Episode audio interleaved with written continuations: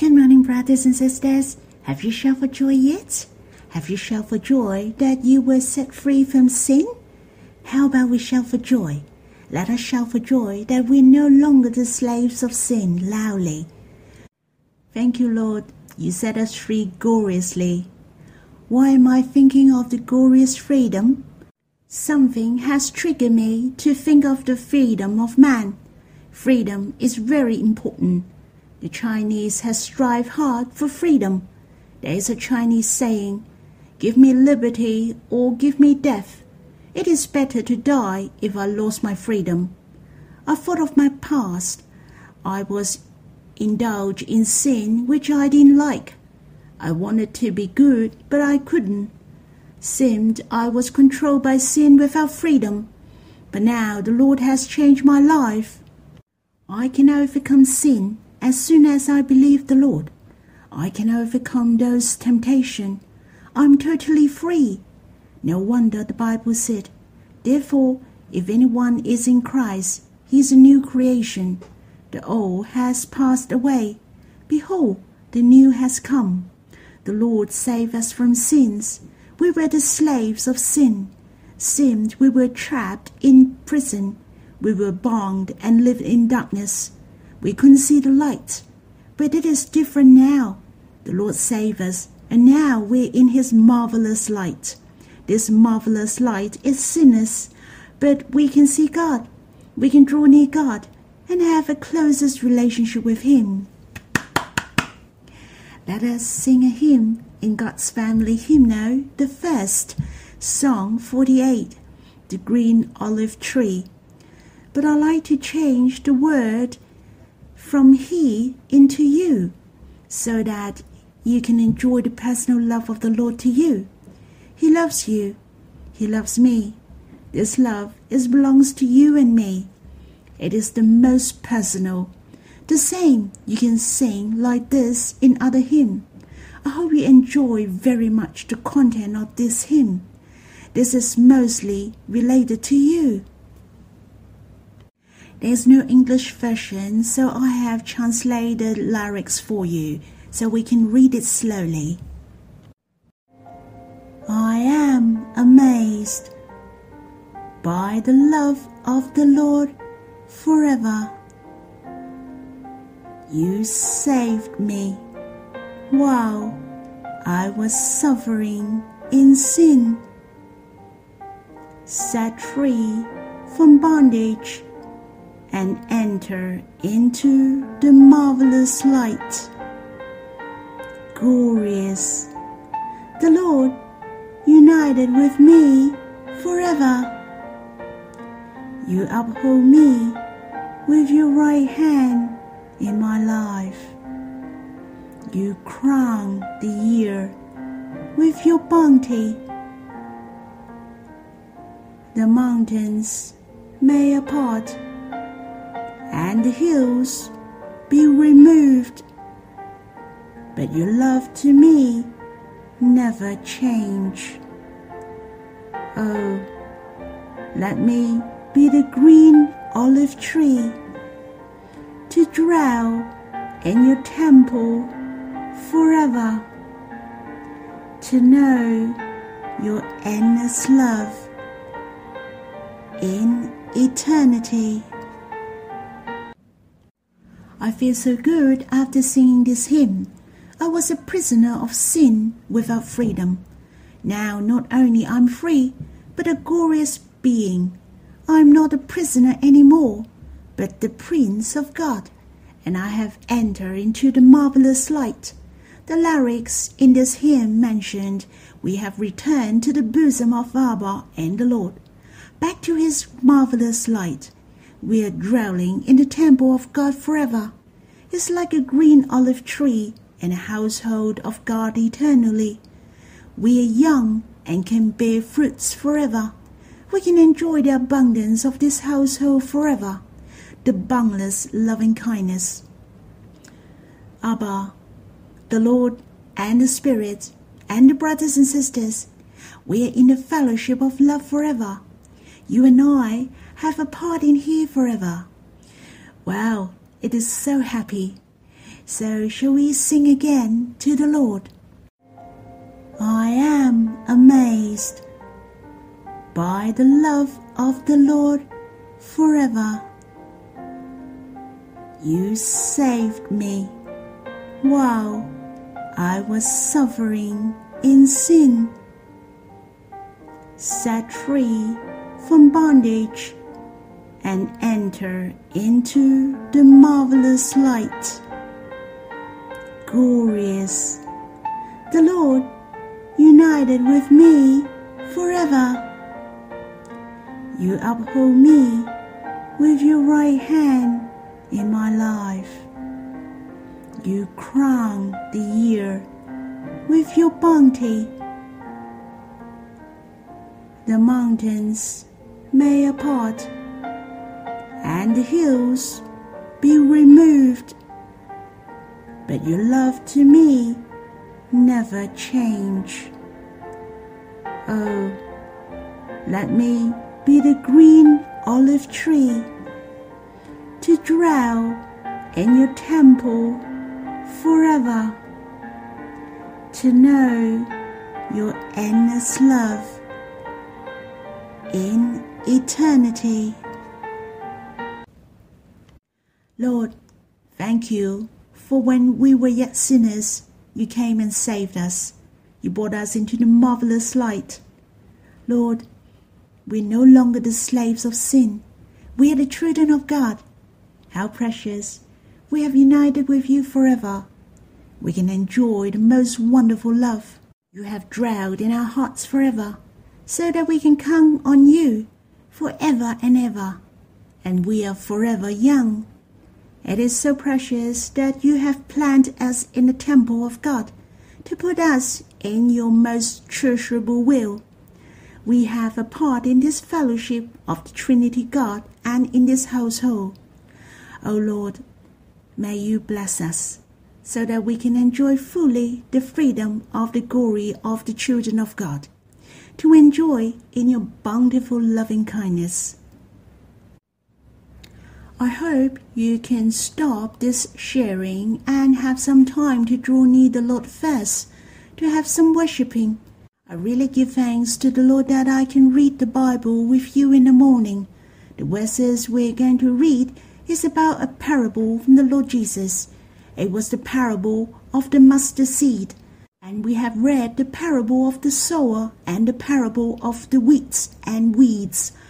The Lord Jesus had explained these two parables, but the Lord Jesus didn't explain the parable of the mustard seed in detail. When we are reading these verses, let us read with a heart of drawing near the Lord to experience what He wants to teach you through this parable. The most important is we can draw near the Lord. The Bible mentioned the Lord Jesus talked about the mustard seed in two occasions. Let us read together. We can read in the Gospel according to Matthew chapter 13, verse 31 to 32. He put another parable before them, saying, The kingdom of heaven is like a grain of mustard seed that a man took and sowed in his field. It is the smallest of all seeds but when it has grown, it is larger than all the garden plants and becomes a tree, so that the birds of the air come and make nests in its branches. In fact, this parable also recorded in the Gospel according to Mark and Luke. Let us read also in the Gospel according to Luke, chapter 13, verse 18 to 19. He said, Therefore, what is the kingdom of God like? And to what shall I compare it? It is like a grain of mustard seed that a man took and sowed in his garden, and it grew and became a tree, and the birds of the air make nests in its branches. The Lord talked about the mustard seed for the second time. When he went up to the mountain, he transfigured when the Lord came down from the mountain, he met a man that his child was demon possessed, and his disciples couldn't cast out the demon.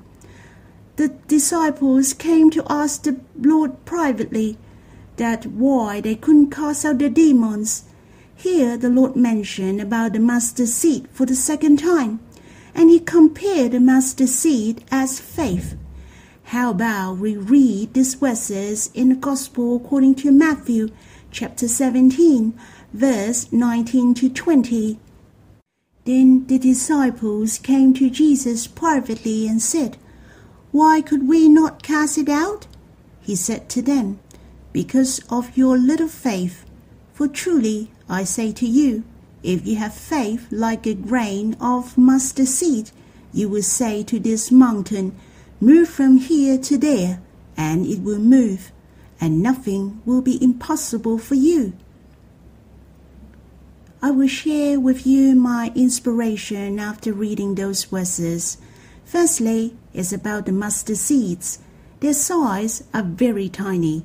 Even here mentioned the mustard seeds again were because they were small in size. They are not the smallest seeds in the world, but among the seeds their size are very small indeed. Some say they are only one millimeter in length. Therefore, they are so insignificant. Even the literatures of the Jews mention about the mustard seed are written their size are very tiny, insignificant. They are negligible. My heart was very touched here. In fact, we are also negligible in the world, and we are very insignificant and I think nobody will believe that we will have a successful life or a glorious future, or we will have great contribution to the world one day. How precious the Lord appears in our life when we trust in Him and rely on Him. Well, our life will have a brand new beginning. The Lord Jesus uses the mustard seed to compare with the kingdom of God. God controls and administers the kingdom in heaven. We believe the Lord so that we're into the name of the Father. We belong to Him. We're tiny, but we have a part in the world of the Lord. We are united with the Lord and became glorious. Our life become abundant. You and I can bless the world. Hence, I was so touched that the Lord really treasures us. How He wants us to be glorious.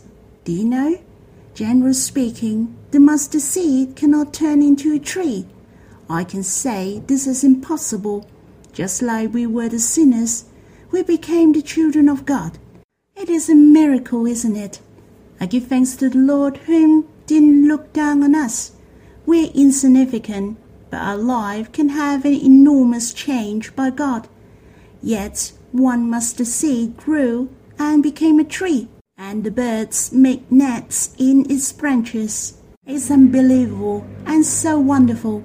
People was amazed what a glorious work that God has done on us. I didn't mean to make you proud, but I didn't mean you shall look down on yourself, to underestimate yourself, to see yourself as a tiny mustard seed. Do you know? You may see yourself insignificant but Abba and the Lord watching over you every day, for you are so precious in their eyes. If you trust in Him, you can become the blessing of this world. Every Christian shall have a boastful faith, for the Lord is with you, and you can live out the most glorious life. The second thing I find is so precious when you the Bible mention the mustard seed for the second time, it is compared to faith. I read from the original scriptures in the Gospel according to Matthew chapter 17, verse 1 to 20. I felt the Lord told the disciples the importance of faith. In fact, the Lord wanted the disciples to have faith like a mustard seed. It meant that to see they were insignificant, so were their might, and because of that, they were willing to trust in God's power and believe God is able to trust in Him this way. So, this is the faith of the mustard seed. It is a big reminder to me. I shall not rely on my experience. Even someone said to me, You are very smart. In fact, all my wisdom and power are from God. It is impossible for me to rely on my own wisdom and power, so I shall rely on the fountain of life. My fountain of wisdom and power is God Himself. I shall learn to be humble, for my faith shall be like a mustard seed, to trust fully in God, to trust in the Lord. I really give thanks. I have the new inspirations when I read these verses again, and I can understand the Lord's heart. How I want my faith not to establish myself on my talent, my experience, or my success. Instead, I shall see how negligible I am. What I really want is God Himself. What I shall lift up is the love and the power of God. May the Lord help me to trust in Him with all my heart. May the Lord bless us. Let's have some time to worship the Lord. I hope you can quiet yourself. If you want to read through the verses related to the mustard seed, you can listen to my sharing again. To meditate it, remember you have to respond to the Lord. Oh Lord, thank you. You have entered into our life and changed our life. Lord, we are really negligible and really tiny, but it's so precious you have enhanced us infinitely, and we became the glorious new self and you have committed us to accomplish your glorious will. Lord, let none of us look down on ourselves, for even you don't look down on us. You value every one of us. You valued our life. Lord, may you encourage us to do great things for you. But may you help us to trust in you in all things, not to rely on our own wisdom and power let us rely on you with all our hearts. Help us to have the faith, to have the fruit of faith, to draw near you, to enjoy deeply your love, your will, and your words. Lord, may you rise us up in this generation to be the one after your heart, to be your close friend. May our faith captivate your heart May you bless us.